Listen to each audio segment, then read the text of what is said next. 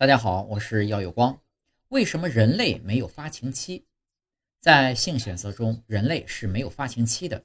之所以没有发情期，主要在于女性隐蔽了排卵期。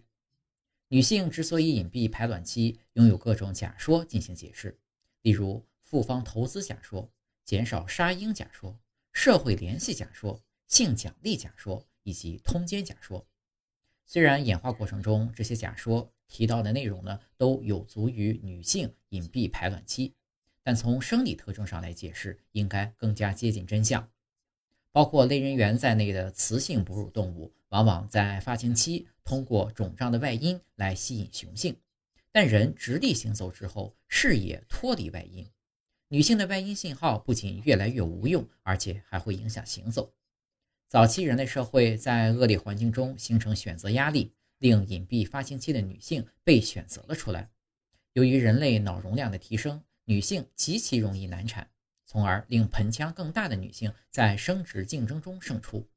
人类拥有更长的婴幼儿期，乳房更大的女性有利于哺乳。